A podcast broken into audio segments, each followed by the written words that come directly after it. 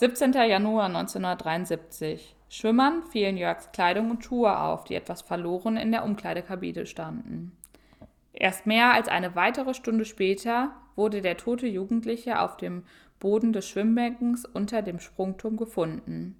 Von den vielen Aktiven im Becken war im trüben Wasser niemandem aufgefallen, dass Jörg bewusstlos oder bereits tot ins Wasser gestürzt und in die tiefste Beckenstelle getrieben worden ist.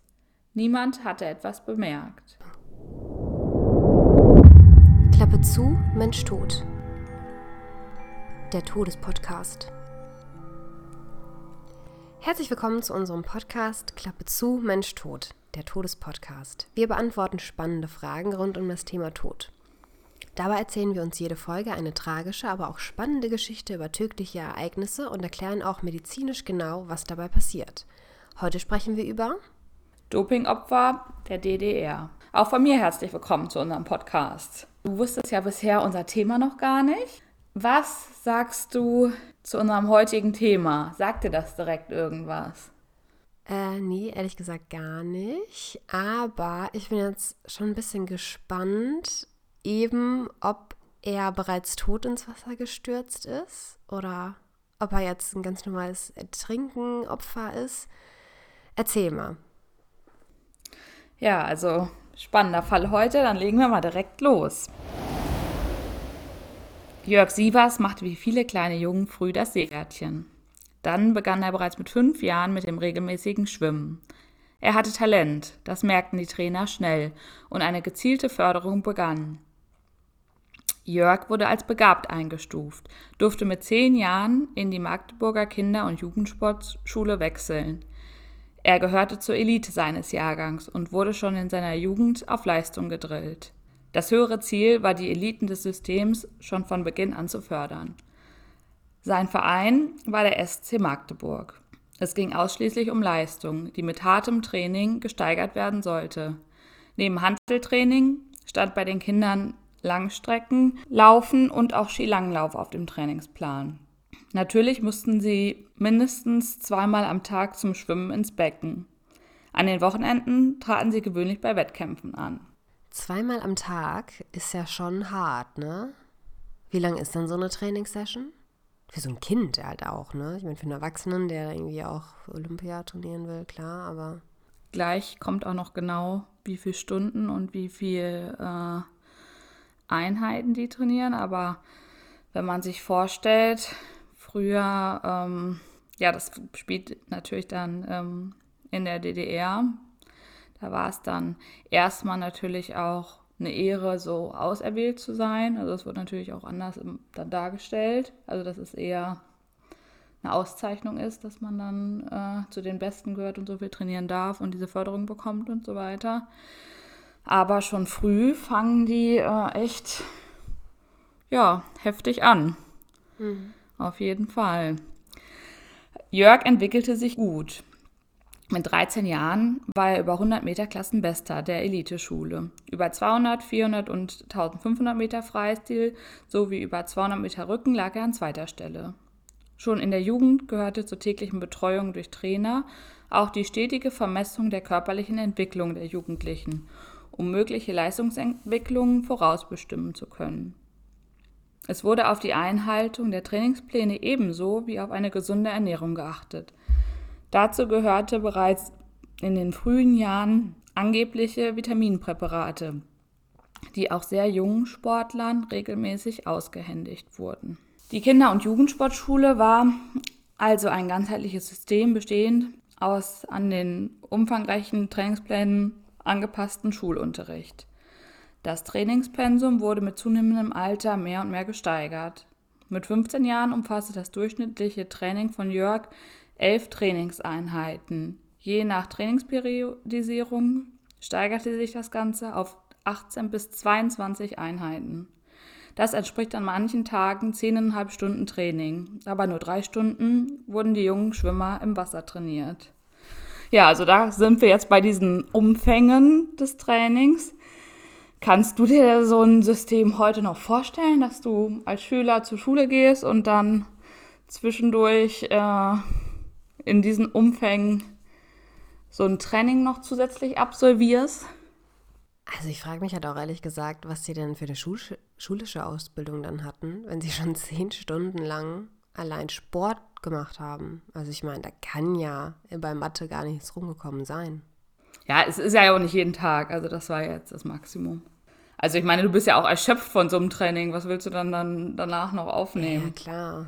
Und ich meine, die Vitaminpräparate, mal gucken, was du gleich erzählst, welche Vitamine das waren. Ja, es wird spannend. Ähm, aber ich weiß ehrlich gesagt nicht, wie das heutzutage ist in so ähm, Sportlervereinen. Ich glaube, die Kinder werden immer noch ziemlich äh, verausgabt, wenn du das dann irgendwie auf irgendeinem Sportwettkampf, Olympia-Niveau, ich hoffe jetzt nicht so extrem, wie es da ist, gemacht wird. Aber ich glaube, dass es ja in Amerika zum Beispiel mit den ganzen Scholarships oder mit, ähm, ja, wenn du ins College kommst, ist es ja in Amerika auch viel, dass jetzt nicht die akademische Leistung das Wichtigste ist, sondern dass man dann vielleicht in irgendeine League kommt und dann irgendwie NFL-Player oder ähm, irgendwann zum Super Bowl halt geschickt werden kann, da schon Priorität Nummer eins ist und da jetzt nicht die akademische Leistung so ähm, groß geschrieben wird.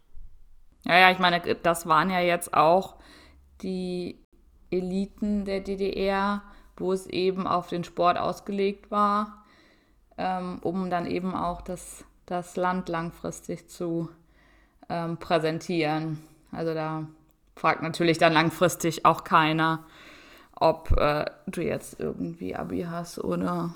Ja, nicht. ich glaube, das ist auch ein ganz, ganz wichtiger Punkt, was du ansprichst, dass die DDR, DDR ja nach außen so als perfektes Land und ja, diese Sportler als Repräsentant für deren Ideologie darstellen wollte, dass es im Land funktioniert, wir sind die Perfekten, seht mal, wir sind besser als Westdeutschland.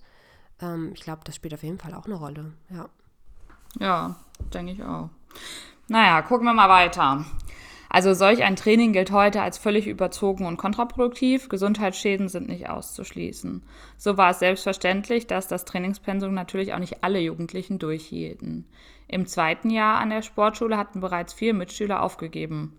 Später blieben vier Jungen und vier Mädchen übrig. Das war noch, waren noch viele. Es gab Klassen, da hatten Kinder Einzelunterricht, sind als einzige der Belastung und den Erwartungen standgehalten. Die anderen waren ausdelegiert worden.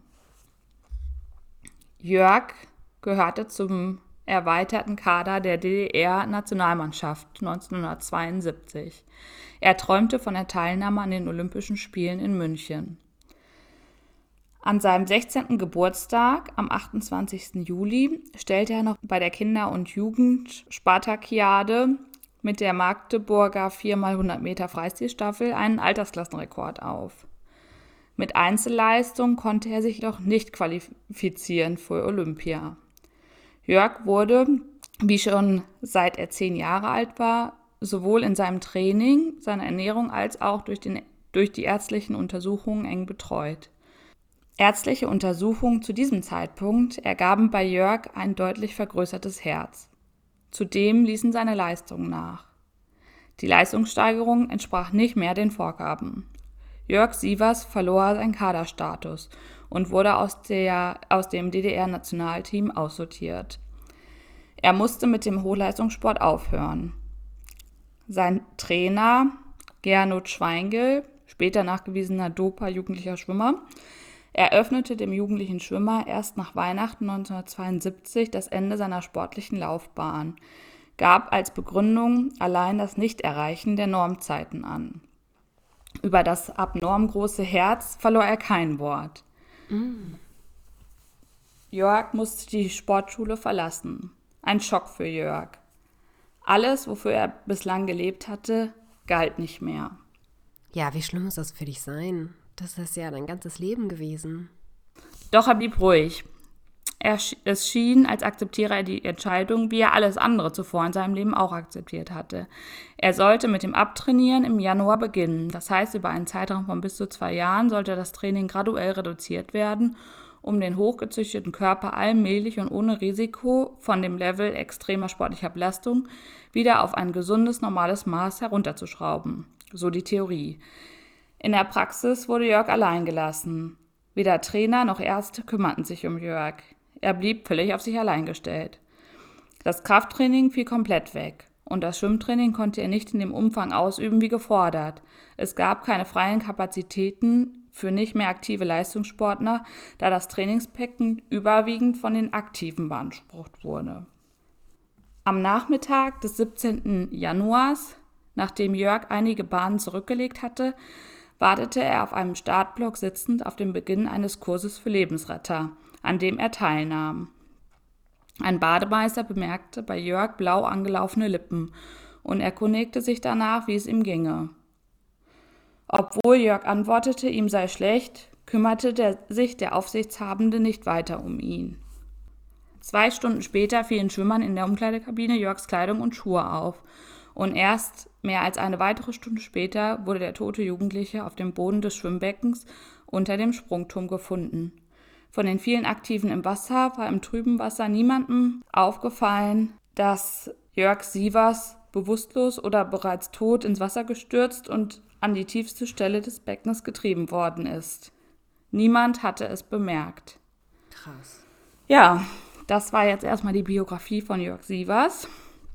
Ein Leben im System, was für uns heute kaum mehr vorstellbar ist und ein Leben auch für das System mit wenig Handlungsspielraum, wo eben weder weniger das Individuum als auch die gesamte, ähm, als die gesamte Gemeinschaft im Mittelpunkt steht. Ja, was sagst du erstmal zur Geschichte? Ich habe ganz, ganz viele Fragen. Erste Frage, das wirst du bestimmt ja gleich beantworten. Vitaminpräparat. Wurde gesagt, dass er weiter trainieren sollte, damit man das schleichend absetzt? Oder gibt es da jetzt wirklich Studien, die sagen, wenn man so exzessiv Sport gemacht hat, darf man sich jetzt nicht einfach auf die Couch legen, das ist schlecht fürs System? Nee, das ist für alle Leistungssportler immer so. Also das ist auch heutzutage noch so, dass Leistungssportler abtrainieren müssen, weil wenn dein Körper halt diese, diese Bewegung und diese Forderung jeden Tag gewohnt ist, dann ähm, ist es fürs Herz-Kreislauf-System schlecht, einfach von heute auf morgen gar nichts mehr zu machen. Also da ähm, soll man langsam abtrainieren. Das ist aber auch nach wie vor noch so. Ah, okay. Also das war im Prinzip das Einzige in diesem gesamten System, womit sie recht haben. ja, okay, okay. Meine zweite Frage war, vergrößertes Herz. Ähm, ich sag mal, dass ja ein Sportler an sich normal vergrößertes Herz hat, wegen besserer Pumpleistung. Ja, nee, das war jetzt aber schon normal sein, aber es war jetzt schon krankhaft größer. Ja. Aber muss das nicht irgendwie auch dann den Eltern oder ihm selber gesagt worden sein? Oder wurde das wirklich nur den Trainern gesagt? Also haben die quasi so eine interne Untersuchung gemacht, die gar nicht offiziell war? Oder warum haben sie es jetzt ihm gar nicht gesagt? Ja, also letzten Endes, also das kommt ja gleich noch, was jetzt diese Vitaminpräparate genau waren. Das wusste er ja nicht, das wussten seine Eltern auch nicht.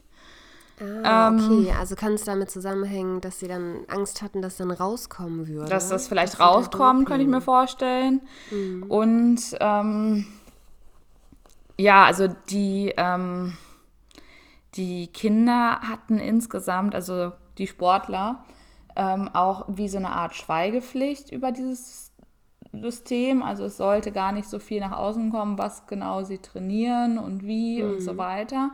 Also da sollte gar nicht so genau drüber gesprochen werden.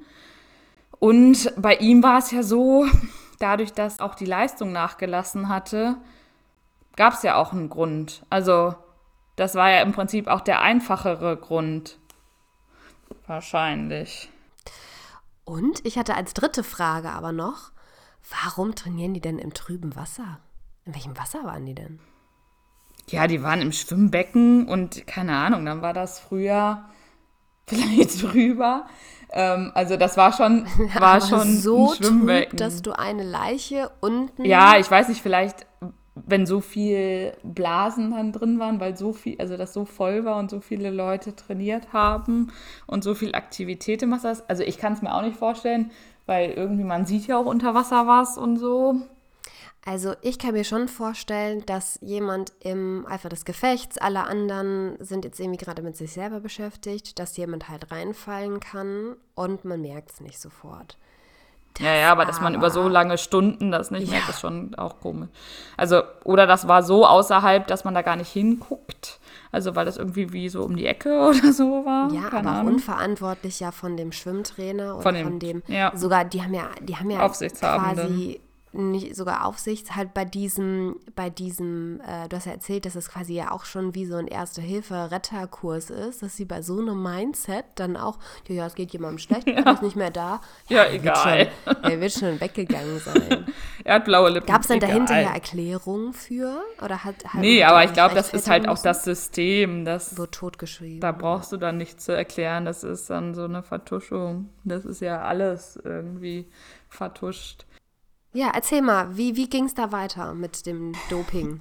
Ja, als Todesursache wurde von dem damaligen Cheftrainer Jürgen Tannenberger des SC Magdeburg und dem Arzt Dr. Ebert Köhler, Abteilungsleiter Clubbetreuung der Sportärztlichen Hauptberatungsstelle Magdeburg, den Eltern Herz- und Lungenversagen angegeben. Eine Grippe hätte das Herz angegriffen. Ein vergrößertes Herz wurde dabei nicht erwähnt. Den Eltern war von einer akuten Grippe nichts bekannt. Der Junge hatte solches nicht erwähnt. Zudem war er einige Wochen zuvor gegen Grippe geimpft worden.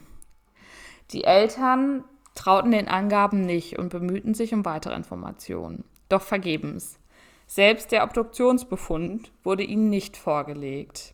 Der Fall wurde zu den Akten gelegt und da der Unfall außerhalb der Trainingszeiten stattgefunden hatte, sprang auch die staatliche Unfallversicherung nicht ein. Den Mitschülern und Eltern wurde nahegelegt, nicht länger über den Fall zu sprechen oder nachzuforschen. Ich habe da nicht weiter nachgefragt und nichts mehr gehört. Er war einfach nicht mehr da. So die Mutter.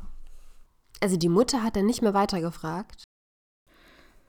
Nee, also die hatte einmal dann gefragt noch, weil denen kam das ja komisch vor. Und dann wurde vom, von den Trainern oder Offiziellen gesagt, also nahegelegt, nicht mehr über den Fall zu sprechen und da auch nicht mehr nachzuforschen. Und dann haben sie es nicht mehr gemacht. Mhm. Aber ich glaube, das war halt das System. Ja. Dass Bitte. du das dann so gemacht hast. Ja. Ja. Auch wahrscheinlich eingeschüchtert, ne? Von den Autoritäten, die da gesagt ja. haben ist so und fragen sie dann nicht mehr, nicht mehr weiter nach. Ja, etliche Jahre später berichtete die Schwester von Jörgs Vater von einem Gespräch ihres Mannes mit dem Arzt Dr. Köhler, die miteinander gut bekannt waren. Also Dr. Köhler war ja der betreuende Arzt von Jörg auch damals. Sie meinte gehört zu haben, wie der Arzt die Bemerkung fallen ließ, Jörgs Herz sei durch die Einnahme von Anabolika gerissen. Mm. Die Erwähnung der Anabolika überraschte sie, die Eltern. Sie hatten zuvor zwar von der Einnahme der Vitaminpillen gehört, doch mehr wussten sie nicht, zumal die Sportler wenig zu Hause erzählten, da sie zum Schweigen über ihr Training und alles damit zusammenhängende angehalten waren. Alle Kinder haben die Tabletten genommen. Wir haben uns damals wirklich nichts dabei gedacht. Erst viel später habe ich die angeblichen Vitaminpräparate in Zusammenhang mit Doping gebracht. So die Mutter. Befragt wurde auch Dr. Eberhard Köhler, später frei praktizierender Arzt in Leipzig. Er leugnete zunächst von Jörg Sievers zu wissen. Später sagte er aus, von möglichen Anabolikaschäden nichts gewusst oder gehört zu haben. Er behauptete zudem, Herzmuskelschäden durch Anabolika seien in der Medizin nicht bekannt. Nach den öffentlich gewordenen Vorwürfen begann die Staatsanwaltschaft und Polizei zu ermitteln. 25 Jahre nach Jörgs Tod wurde der Obduktionsbericht gefunden. Darin wird von einer starken muskulären Wandverdickung der linken und rechten, also links 19 mm, rechts 7 mm, ähm, Herzkammer mit deutlicher Ausweitung gesprochen. Zudem wies die Milz eine akute Entzündung auf und die Leber einen entzündlich toxischen Schaden. Nach Abwägung aller vorliegenden, auch zurückliegenden Untersuchungsergebnisse des jungen Sportlers wurde die, wurden die Ermittlungen eingestellt. Über 25 Jahre danach lassen sich da zahlreiche Puzzleteile zusammensetzen, die darauf hindeuten, dass er Opfer des unerbittlichen DDR-Leistungssportsystems war ob der 16-jährige Jörg aber auch sein Leben wegen der gnadenlosen Dopingpraktiken verlor, lässt sich nach den polizeilichen und staatsanwältlichen Ermittlungen nicht mehr rekonstruieren. Rekonstruieren ließ sich aber die Einbindung der beiden Personen, die den Eltern die Todesnachricht überbrachten und die beide in das äh, minderjährigen Doping eingebunden waren. Der Arzt Dr. Eberhard Köhler und der Trainer Jürgen Tanneberger. Ja, das war Jörgs Geschichte mit schwerwiegenden Folgen. Hast du sonst schon mal von Folgen äh, gehört, die aus dem DDR-Doping, also an Spätfolgen, nachher entstanden sind? Mm, nee, tatsächlich nicht. Also ich kenne so generelle Nebenwirkungen, dass man sich irgendwie Testosteron oder sowas spritzt. Zum Beispiel hat man dann die Akne, wenn das Frauen machen, kann sich ja das Ganze, die Stimme verändern, mehr Haarwuchs und so weiter. Ähm, aber ich frage mich so ein bisschen, jetzt sagt die Polizei, es ist nicht möglich, das nachzuweisen, dass der Tod mit Anabolika zusammenhängt. Also ich meine, jetzt bei der Autopsie wurde jetzt festgestellt, okay, das Herz ist vergrößert, man hat toxische Schäden da, da und da. Aber ist der jetzt quasi ertrunken? Also gab es jetzt so, was wir ja schon mal besprochen hatten, ein Emphysem Ja, also das lässt sich so jetzt hundertprozentig gar nicht, gar nicht sagen, weil ja das dann einfach zu lange her ist. Aber nahe liegt schon, dass das eine Folge von dem von dem ähm, Doping ist, dass dann einfach er ein inneres Organversagen dadurch hatte, ähm, weil das ja eine Nebenwirkung war und eben später auch viele, äh, viele Dopingopfer der DDR auch e, entweder unter Spätfolgen leiden, die ja auch in abgemilderter Form das ist, was er hatte, mhm. oder eben auch dran gestorben sind. Aber steht im Autopsiebericht jetzt nicht, was die Todesursache war? Nee, da standen nur die inneren Organe, die dann äh, diese ganzen Schäden hatten. Mhm. Aber es stand jetzt nicht eindeutig drin, äh, ja, was es dann war. Ich meine, kann ja auch sein, dass er bewusstlos geworden ist durch diese, die, das Organversagen mhm. und dann im Zweifel ertrunken. Also es ist ja meistens so eine Kombination auch aus irgendwelchen ja, ja. Sachen. Aber ja, ja, schon krass. Ähm, jetzt wollte ich dir noch mal ein bisschen was äh, zum, zum Doping in der DDR allgemein noch an Hintergrundinformationen geben. Ja, genau, was sie an Folgeschäden und so weiter hatten. Ja, insgesamt fand ich richtig krass, dass ähm, erst ab Mitte der 70er Jahre überhaupt international Dopingkontrollen durchgeführt wurden. Mhm. Vorher gab es keine richtigen Dopingkontrollen. Ähm, in der DDR wurde in den 70ern hauptsächlich mit Anabolikern gedopt. Da ist das bekannteste Mittel Oral Turinabol. Die, äh, diese Präparate wurden den Sportlern oft als Vitaminpräparate gegeben und es ist nicht richtig klar, ob Sportler überhaupt wussten, dass sie gedopt wurden oder eben auch nicht. Deswegen spricht man eben auch von Dopingopfern weil ähm, eben davon ausgegangen wird, dass viele gar nicht gar nicht wussten, dass, äh, dass ihnen Medikamente so zugefügt wurden. Und insgesamt waren 12.000 Sportler betroffen. Oh. Und 2000 davon, ähm, denen werden körperliche und psychische Spätfolgen ähm, nachgewiesen. Und auch mehrere Sportler sind eben durch die äh, durchs Doping dann in der Folge der Schäden gestorben. Also 12.000 nachgewiesene Fälle. Ich meine, dann sind es ja alle, oder? Mm. Ich meine, wen gäbe es da ja, noch, wer es nicht gemacht hat? Wie viele ähm, genau Sportler es überhaupt in der DDR gab. Ne? Also 12.000. Ich meine, die DDR war ja jetzt nicht so ein großes Land mm. und 12.000 mhm. Sportler würde ich auch fast ich sagen. Ich denke, dass das, das dann schon zum, zum, System halt mitgehört hat. Also ich meine, wenn der eine ja. auf der Schule das hat, dann werden es alle halt bekommen haben. Ja, ja, ich meine, diese Vitaminpräparate wurden dann wahrscheinlich auch einfach allen ausgehändigt, ne? Das wollte ich dir nochmal schicken, das ist die ähm, Verpackung. Ah ja, Oral Torinabol. Ja, aber ähm, kurze Frage, also wir sehen jetzt das Bild, da steht natürlich Oral Torinabol drauf, da steht auch Anabolikum drauf, ja, aber gegeben wurde das aber dann nicht in der Verpackung. Ja, ja, in der Verpackung, aber wurde das quasi einfach nur ausgeschnitten oder wurde denen das dann quasi, weiß ich nicht, als Tablette so nimm mal? Ich weiß nicht, ob denen das lose gegeben wurde, würde ich was Umgefüllt fast wahrscheinlich dann, ne? Dass das gar nicht aus der ja, ja, gar nicht aus der Verpackung kam. Also es gab irgendwie das in 2 Milligramm und in 5 Milligramm und in 5 Milligramm waren die ähm, Tabletten häufig auch blau und das, da konnten sich halt schon viele Sportler daran erinnern, dass sie so eine blaue Tablette ah, Okay. Ja, interessant. Ja. Ja, dieses, ähm, was ich jetzt gerade erwähnt habe, dieses Oral-Turinabol, das ist ein Testosteron. Das wurde in der DDR auch selber entwickelt und im Rahmen des DDR-Staatsdoping insbesondere in Kraftdisziplinen wie Kugelstoßen, Diskuswurf und Sprintdisziplinen oder auch beim Schwimmen verabreicht. Also, ähm, das hast du ja nochmal gerade auch gesagt, eben mit Testosteron, ähm, dass du das kennst. Also Testosteron grundsätzlich ist ein männliches Sexualhormon und äh, hat eine sehr ähm, starke anabole Wirkung. Und ähm, das war eben ursprünglich ein Medikament zur Heilung nach schweren Verletzungen und Operationen. Ähm, wurde zum Beispiel bei Knochenschwund verschrieben und es bewirkt ein schnelles Wachstum der Muskeln, was vor allem auch bei jungen Sportler und Sportlerinnen zu einer enormen Leistungssteigerung eben führte. Eine Überdosierung oder auch eine Einnahme über einen längeren Zeitpunkt, äh, Zeitraum ähm, kann zu ähm, schweren Leberschädigungen und erheblichem Bluthochdruck führen, Muskelkrämpfe oder erhöhte Aggressivität. Mögliche Nebenwirkungen bei Frauen sind auch, was du schon gesagt hast, tiefe Stimme, Bartwuchs, Akne, Unfruchtbarkeit und äh, Menstruationsstörungen können auch Folgen sein. Bei Männern Potenzstörungen oder Prostataerkrankungen.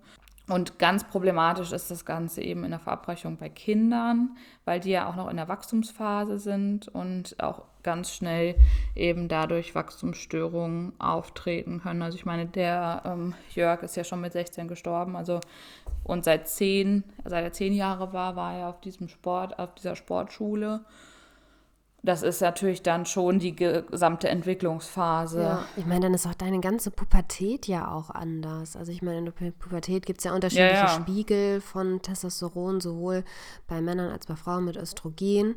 Wenn du dann zum Beispiel auch kleinen Mädchen das gibst, da ist doch auch die ganze Entwicklung von den sekundären Geschlechtsmerkmalen wie äh, Brüste oder bei Männern, ähm, Hodenwachstum und sowas alles ja ganz anders. Ja, ja, das kann man dann gar nicht. Äh okay, das ist, also das wird ja auch nicht mehr rückgängig zu machen sein. Ja, und ähm, also das Schlimme ist halt, die, ähm, dieses DDR-Staatsdoping wurde eben auch an Minderjährigen halt durchgeführt. In einigen Fällen waren die, die jüngsten Kinder sieben Jahre alt. Und die wussten halt gar nicht, was ihnen verabreicht wird. Und gerade als Kind hinterfragst du das ja auch nicht, wenn du ein Vitaminpräparat bekommst. Nee. Ob das jetzt ein also du denkst ja schon, die, dass die Schule und deine Betreuer dir eher gut gesonnen sind. Mhm. Ne? Ähm, die, diese Dopingopfer, da gab es dann nachher Studien zu, die sterben durchschnittlich 10 bis 12 Jahre früher als die Normalbevölkerung. Und zudem erkranken sie auch äh, also bis zu dreimal häufiger an psychischen oder physischen Erkrankungen. Und hinzu kommt auch, dass es auch Opfer einer zweiten Generation gibt, weil das ja eben Sexualhormon war, gibt es auch auf, eine auffällige Häufung bei, ähm, bei Kindern von, von Müttern oder Vätern, die gedopt wurden. Da waren 2018 ähm, zum Beispiel 200 Fälle bekannt, bei denen Kinder Folgeschäden aufwiesen. Und da ist es natürlich dann noch schwieriger, zweifelsfrei zu klären, ob das jetzt wirklich eine Folge von den Dopingschäden ist. Ähm, bei den Kindern oder nicht, aber es ist halt schon auffällig, dass häufig eben auch die zweite Generation ähm, ja noch Nachfolgen hat. Ja, und ich meine, so bei äh, Jörg kann man sich das ja jetzt so vorstellen. Also der hat diese Wachstumsfaktoren bekommen. Da hat sein Herz anscheinend überhaupt nicht gut darauf reagiert. Der hatte ein abnormales Wachstum vom Herz. Und dann eben, äh, ja, also ich meine, wurde den Eltern ja auch gesagt, dass es dann zum äh, Herz-Kreislauf-Versagen kam. Ähm, und dass das wahrscheinlich eben an den inneren Organen liegt. Und ich meine, wenn das jetzt mit dem Herz nicht gewesen wäre, nachher wurde ja auch festgestellt, dass seine ähm, Leber eben komplett zerstört war. ja, also eben, dass alle Organe so angegriffen sind. Und ich meine, selbst wenn die, die Leute, die nicht gestorben sind, also da haben sehr, sehr viele auch später Krebserkrankungen unterschiedliche Organe. Also bei Frauen auch eben so Eierstockkrebs oder so ist relativ häufig oder Prostatakrebs bei Männern.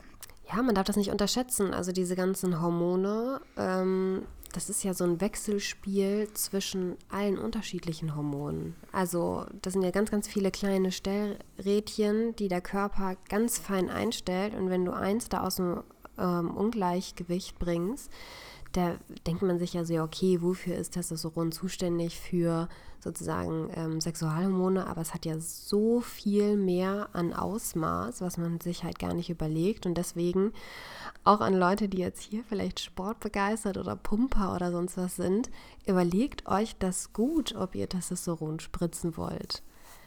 Also ja. gibt ja auch schon einige Leute, die auch heutzutage noch ähm, an Herzinfarkt sterben oder sonst was, äh, eben aufgrund, ja, ja, dass sie klar. halt so auch wegen Testosteron Pumper oder Spritzer sind. Wobei ganz krass ist halt, finde ich das mit den Kindern einfach. Ultra. Also dass die das halt über, also erstmal, dass es im Wachstum ist, da kannst du die Schäden überhaupt nicht absehen und der Einfluss, der eigene Einfluss der Kinder ist ja noch viel geringer. Also du bist dann in diesem System drin und kannst dich ja gar nicht aktiv dagegen entscheiden. Aber ähm, was jetzt so ein bisschen rausgehört hat, ist, dass ja eigentlich diese, ja, dass man als Gesellschaft überhaupt weiß, dass es so Doping gibt, ist dann auch erst in den 70er Jahren so richtig aufgeflammt. Nee, das ist erst richtig aufgekommen, nachdem ähm, es die DDR schon gar nicht mehr gab.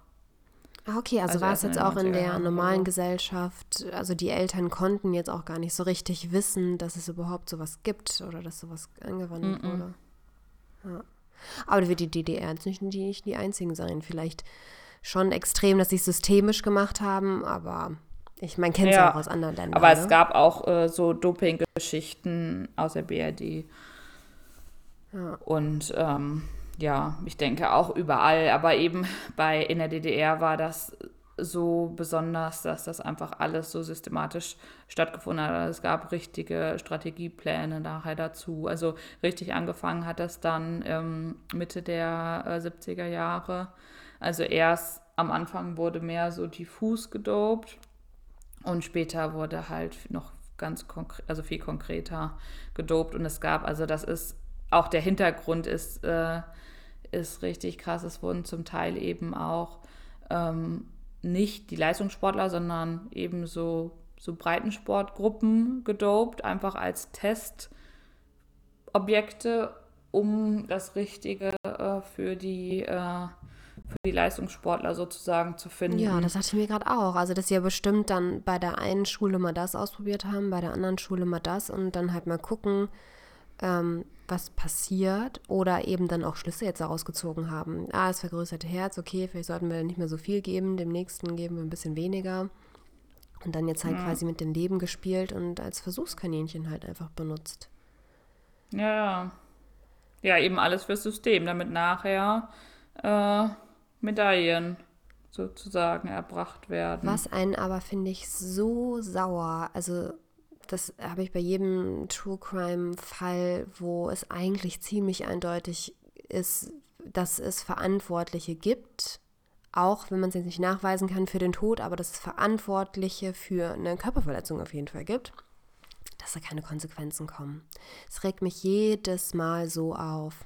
Wenige wurden dann schon äh, ja, verfolgt sozusagen, aber ähm es ging auch viel einfach so unter. Und es ist natürlich später ganz schwierig nachzuweisen, was wer wie gemacht hat. Also das war ja, dieses gesamte System war ja so ein Vertuschungssystem. Weißt du, ob jetzt die jetzt der Arzt und der Trainer, wovon du eben gesprochen hattest? Also der Arzt hat ja später einfach frei praktiziert. Ja, das ist mir auch aufgefallen. Das ist auch immer nett. Ja. Also die, das war schon schon irgendwie auch bekannt. Und ich meine, der Trainer, das war ja dann nachher auch ein, äh, der war nachher auch bekannt als Doper von Jugendlichen. Aber ähm, also ich meine, so einem Arzt muss man ja eigentlich schon die Approbation entziehen, wenn er da sowas äh, macht. Ja, oder jetzt gibt es auch, dass man Trainerlizenzen entziehen darf. Dass du es halt nicht mehr beruflich machen kannst, also nicht mehr im großen Stil.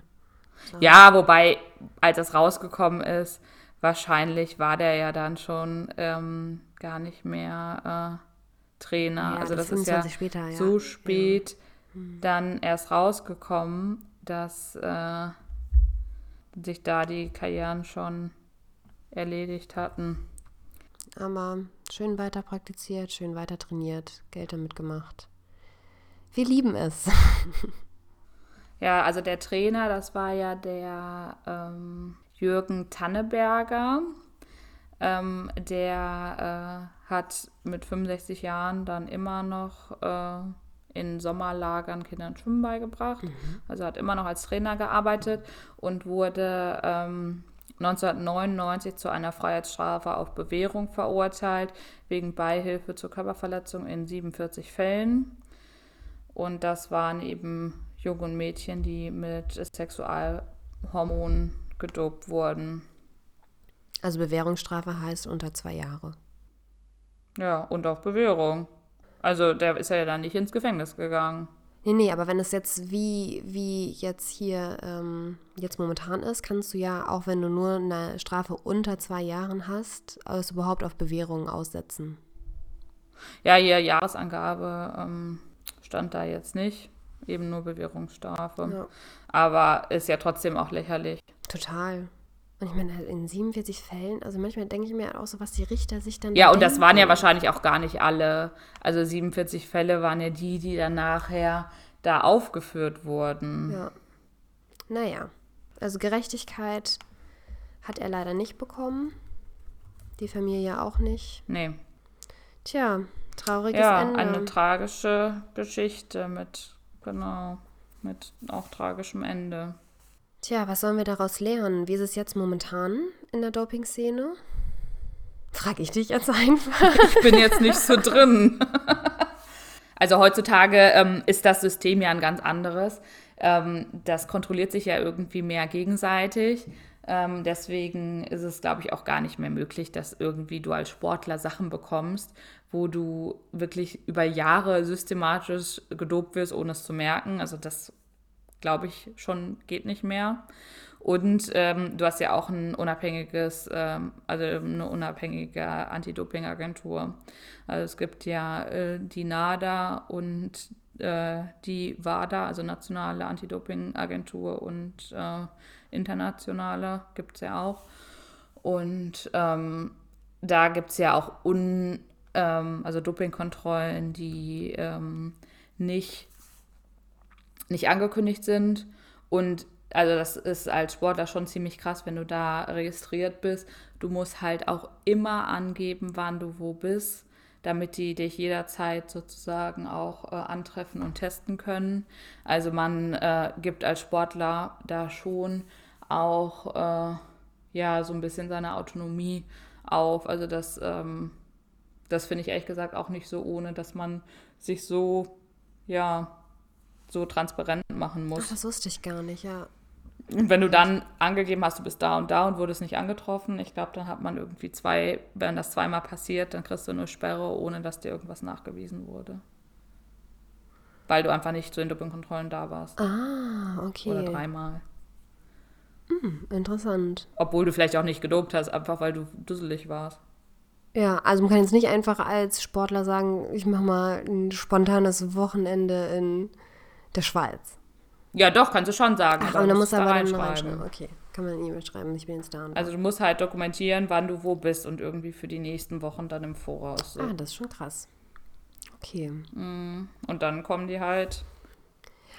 Aber ich glaube, trotzdem versuchen es ja immer wieder Leute. Also es gibt ja, weiß nicht, irgendwie letztes Jahr oder vorletztes Jahr, dass irgendwie ähm, Russland wegen Doping ja, ja bei der, auch bei Olympia war das. Die hatten aber auch Proben ausgetauscht und ja, so. Ja, also versucht wird es immer noch. Ja. Ich habe auch mal gelesen, dass es so eine Association gibt, die sich eigentlich dafür einsetzen möchte. Ich finde es ganz wild, dass quasi einfach Sportler antreten, die dopen. Also da ist das sozusagen, ja, okay, wir dürfen dopen und dann gucken wir halt einfach, was das bestmögliche menschliche, die Bestleistung quasi mit Doping ist. Und die sind dann halt so, ja, aber warum denn nicht? Und ich denke mir so, ja, genau wegen jetzt so Sachen wie ähm, Jörg, der halt einfach sein Leben deswegen verliert, weil es dann immer auf jeden Fall Leute geben wird, die da übertreiben, die denken, sie können es noch mehr machen und noch das ja, nächste. Ja, ist ja auch schwierig, da überhaupt den Grad zu finden. Jeder verkraftet ja wahrscheinlich unterschiedliche Sachen unterschiedlich gut und da genau den richtigen Grad zu treffen, wo es noch eine Steigerung ist und aber noch nicht in dem Ausmaß gesundheitsschädlich, das schaffst du ja nie. Ja, ja. Dann wird es halt einfach da Todesopfer geben. Also ich würde nicht ja. in den Verein eintreten. so viel ist ich auch nicht. ja, okay. Vielen Dank für den sehr, sehr spannenden, aber auch ja. tragischen Fall. 16 Jahre alt. Opfer seines Traums ja. quasi, unwissentlich. Don't do drugs, kids. so heißt es. Ja, vielen Dank fürs ja, Vorstellen. Jetzt bin ich natürlich gespannt, wie es demnächst weitergeht, ja. was unser nächster Fall sein wird und freue mich schon auf die nächste Folge. Bis zum nächsten Mal. Tschüss. Tschüss. Klappe zu, Mensch tot. Der Todespodcast.